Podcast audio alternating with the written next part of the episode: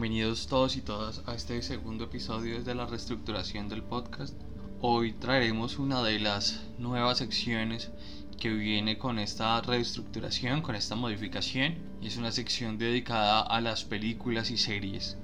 Eh, en este primer episodio de la sección hablaremos sobre una serie de History Channel que terminó el pasado 31 de, de diciembre del 2020 y que ahora podemos ver su sexta temporada hoy desde la plataforma Netflix. Hablaremos sobre la serie Vikingos escrita por Michael Hirst, así que bienvenidos.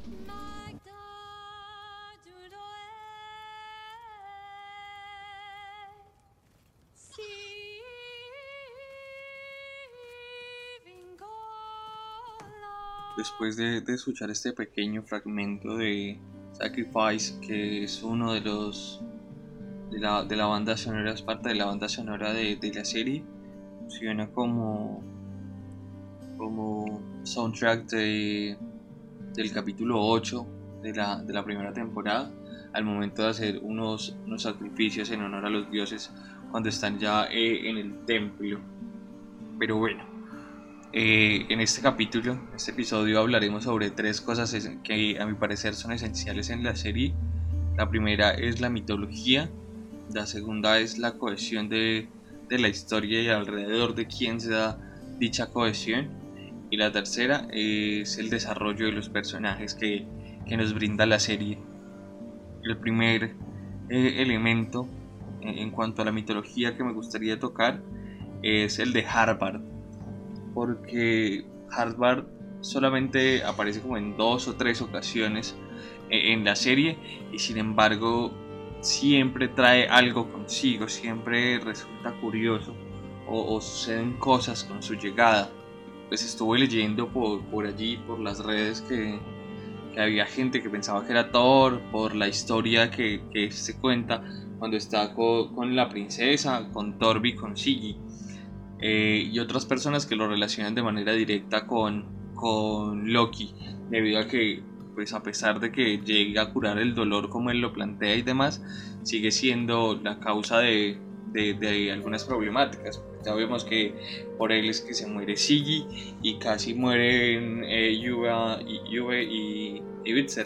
Además de bueno, los otros niños que murieron eh, en su primer llegada. Y pues Loki lo relaciona con Odín. Dice que es uno de los nombres que utiliza Odín para, para llegar a, sus pueblos y demás para visitar a los mortales. Es una de las primeras muestras donde uno ve que quizá en la serie sí se da, o sea, sí se reconocen a los dioses como, como eh, pues se representan a los dioses como si existieran al interior de, de ese mundo, al interior de la serie. otra cosa que me parece muy interesante, bueno, es que la, la serie está plagada de esos pequeños índices, de esas pequeñas cositas que, que realzan la historia desde la mitología. Eh, Floki, y, pues Floki tiene una relación directa con, con el dios Loki, que es el, eh, Loki es el dios del caos nórdico. Y tiene una relación pues por, por, muchas cosas, por las historias que cuenta, por ejemplo cuando le da los hongos a, uno de los hijos de, de, Ragnar, que en ese momento no recuerdo quién es, para que se los llevara un compañero, en el momento en que debía ganarse la confianza del rey Horik, él le cuenta a, este hijo de Ragnar la historia, la historia de cómo, cómo apresan a Loki después de,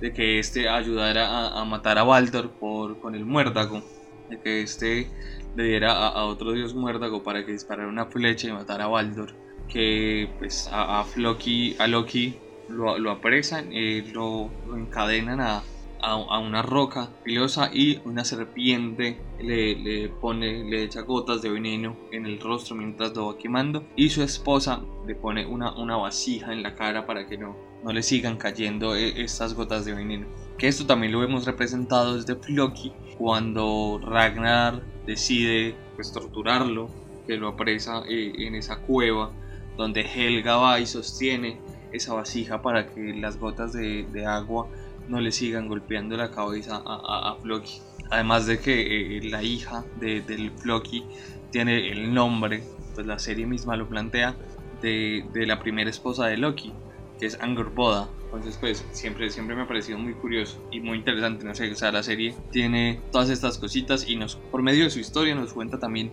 eh, grandes cosas de la mitología nórdica. Otra cosa que, que también se ve de manera constante en la serie es Odín y su relación con los cuervos. Esto porque Odín es representado con dos cuervos, si mal no estoy, es Hugin y Munin, que salen en la mañana, en el alba, y vuelven después a contarle a Odín todo lo que pasa eh, durante el día. Estos cuervos siempre están presentes, siempre están allí eh, en, la historia, siempre se, les muestra en,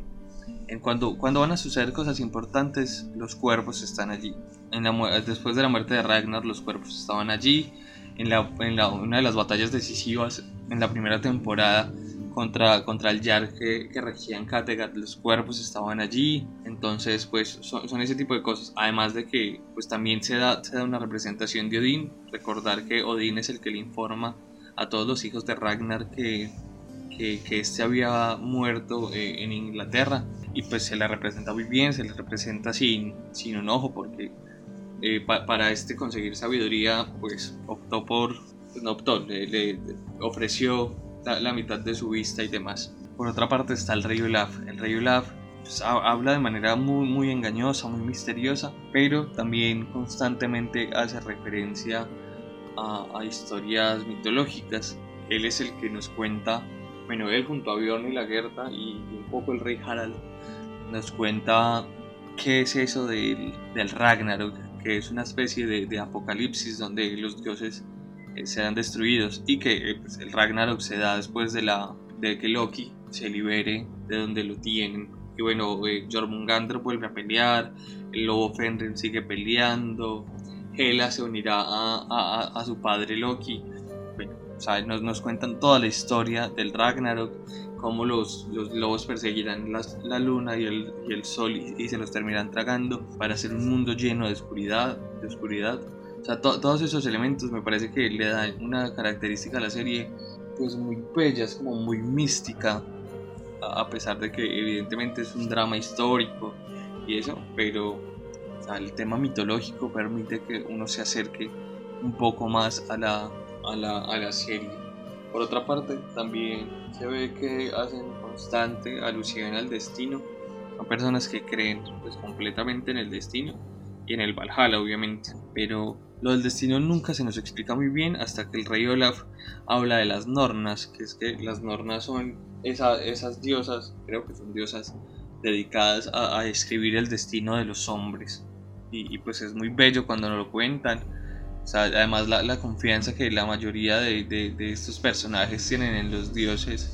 pues permite entrever también muchas, la, forma de su comportamiento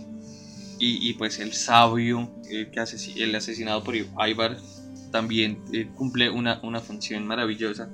eh, en, este campo, en este campo mitológico. Además de que, uniendo esto con el, segundo punto, es que el sabio es esa persona que, que logra darle cohesión a, a, la serie. El sabio es el que explica qué es lo que va a pasar, es el que sabe absolutamente todo y que gracias a él pues se, pueden entrever muchas muchas cosas de las que van a pasar solamente vi, vi un fallo y eso que no es tanto un fallo eh, en las predicciones del sabio y es que si mal no estoy él le dice a Ragnar que, que Bjorn iba a terminar casándose con una princesa y pues evidentemente sí lo hace en la quinta temporada pero pues el matrimonio dura como dos días que son los días bueno dos episodios en el segundo episodio se, eh, la, la, esposa es asesinada eh, en, la guerra. Si mal no estoy, ese es el capítulo 10, el capítulo 20 de la quinta temporada, Ragnarok. Entonces, bueno, eh, son, son pequeños fallos, sin embargo, en, general, la serie está muy bien cohesionada, o sea, no, no, y pues todos los elementos que aparecen en las escenas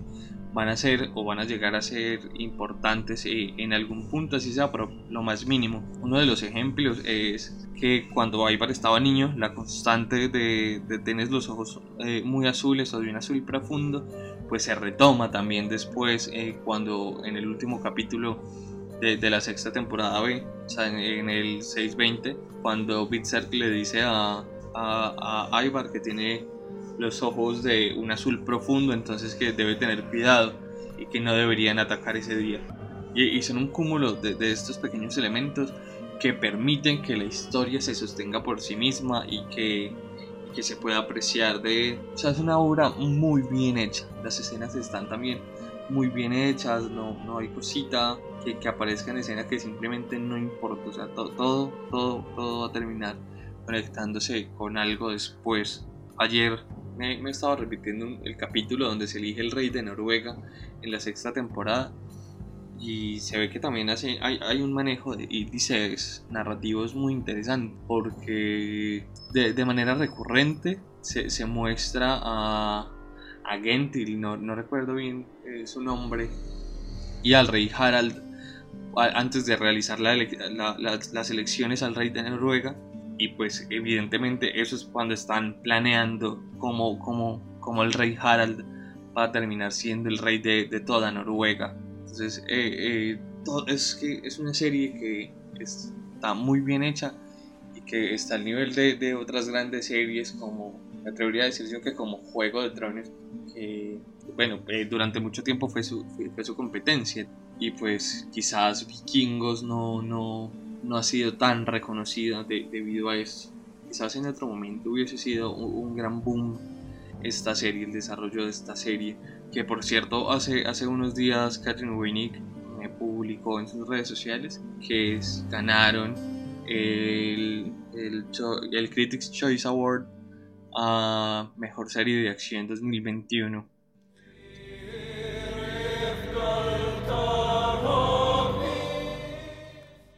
ya para finalizar este episodio dedicado a vikingos, hablaremos un poco de, de, la evolución que se evidencia en todos los personajes. Evidentemente no podremos hablar de todos, solamente hablaremos de, de unos cuantos. Quisiera empezar por el personaje de Ragnar. Y es que Ragnar pues es uno de los personajes que pues, hasta la cuarta temporada que es que es que eh, este participa y que está vivo en la serie eh, se ve la evolución y, y todos los gajes de, gobernar. O sea,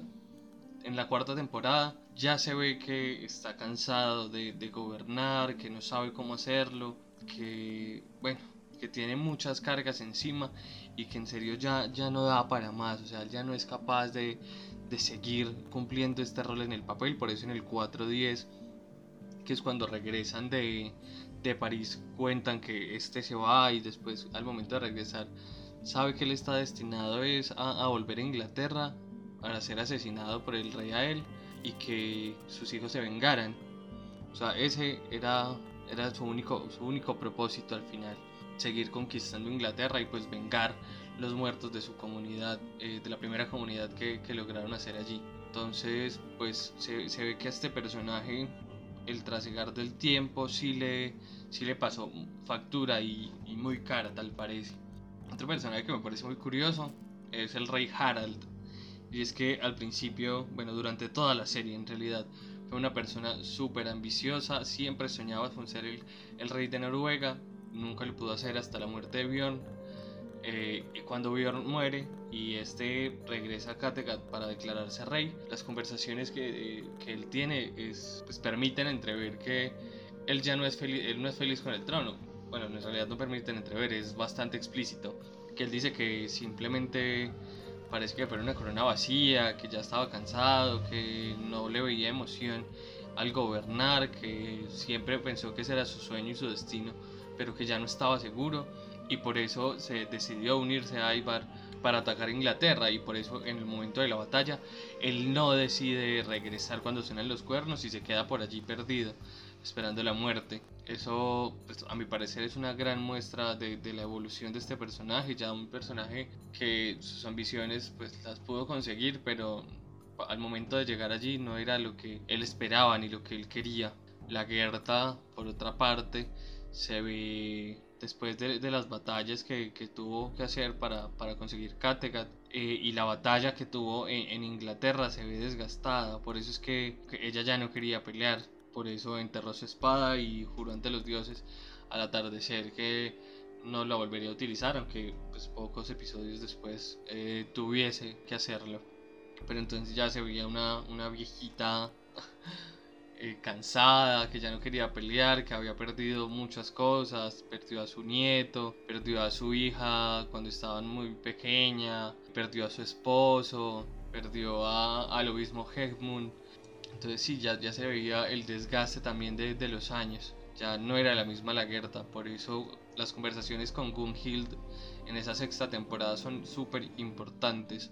porque ella le dice que evidentemente la Lagerta que todos esperaban ya estaba muerta. Sin embargo, pues resurgió en ese momento de, de pelear contra el, el Skorgamor. Y por último, me gustaría hablar de Ivar. Y es que yo siento que Ivar es una especie de círculo, porque desde que se nos muestra por primera vez a Ivar, pues que su padre no lo quería y demás, pero no me refiero a cuando muestran que Ivar asesina a un niño, él estando en la carretica esta, que están jugando en el pueblo, pues ese, fue como el inicio para, para empezar a, mostrar que Ivar estaba mal, pues que, al menos algo en su cabeza no estaba del todo bien. Posterior a eso, las constantes peleas entre, entre y Sigurd,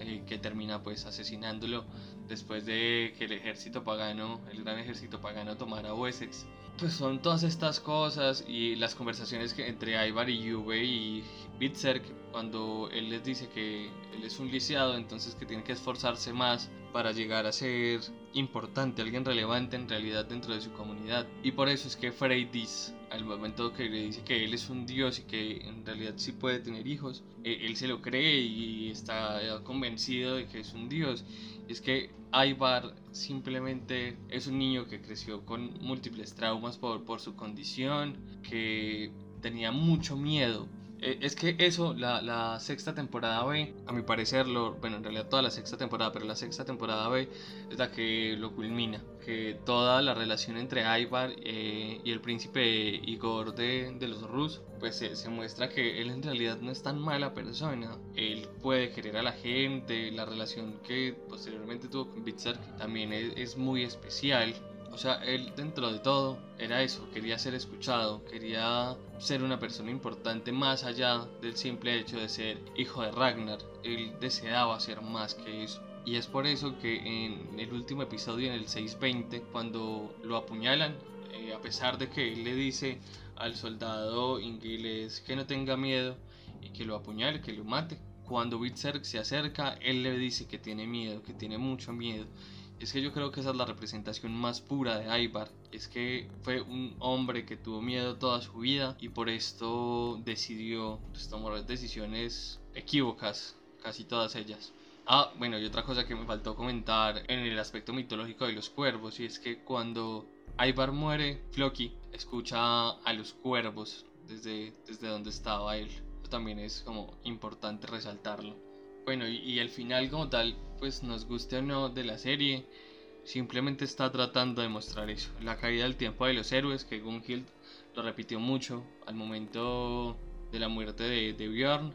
Y es que pues ya, ya no quedaban grandes héroes en, en, entre los vikingos, ya otras personas habían tomado sus puestos. O sea, toda, toda esa edad dorada, esa era dorada de, de los vikingos está terminando. Por eso es que una bruja es la que queda reinando en Kattegat y por eso se ve que la avanzada cristiana ya logró tocar algunos pueblos vikingos. Y mal no estoy ahí plantean es el de Dinamarca. Bueno chicos y chicas, este es el final del episodio. Espero les guste mucho.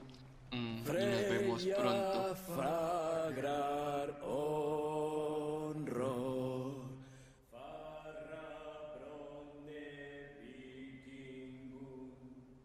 Farah.